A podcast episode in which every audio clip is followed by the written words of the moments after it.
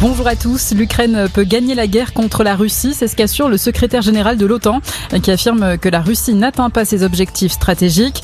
De son côté, le ministère de la Défense britannique estime que Moscou a perdu un tiers de ses forces terrestres en Ukraine et que l'offensive du Donbass a perdu de son élan. Conséquence de cette invasion, la Finlande s'inquiète des intentions de la Russie, sa voisine avec qui elle partage 1300 km de frontières. Pour renforcer sa sécurité, elle a demandé aujourd'hui officiellement son adhésion à l'OTAN. Les membres de l'Alliance doivent maintenant accepté à l'unanimité.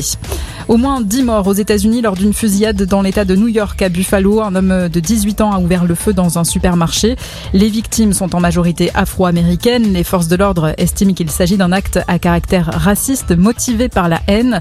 Le tireur a été incarcéré et risque la peine de mort. Emmanuel Macron à Abu Dhabi, il a rendu hommage au président des Émirats arabes unis décédé vendredi et rencontré son frère Mohamed Ben Zayed, le nouveau leader du pays. Jean-Luc Mélenchon propose de porter le SMIC à 1500 euros net par mois, soit 200 euros de plus que le montant actuel, en cas de victoire de la nouvelle Union populaire, sociale et écologique aux élections législatives. C'est ce qu'a déclaré le leader de la France insoumise sur le plateau de Dimanche Politique sur France 3. Six départements placés en vigilance orange, alerte aux orages dans la Manche, le Calvados, la Seine-Maritime, l'Eure, l'Orne et la Sarthe. Le risque sera particulièrement élevé jusqu'en milieu de soirée. Du rugby à suivre en ce moment, la demi-finale de la Champions Cup. Le Racing 92 affronte La Rochelle. La rencontre vient de commencer à Lens. Le gagnant retrouvera le Leinster en finale.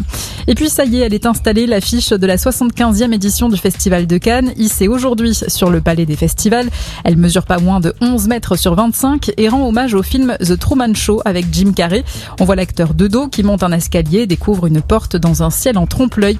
Le Festival de Cannes se tiendra du 17 au 28 mai. Bon après-midi à tous.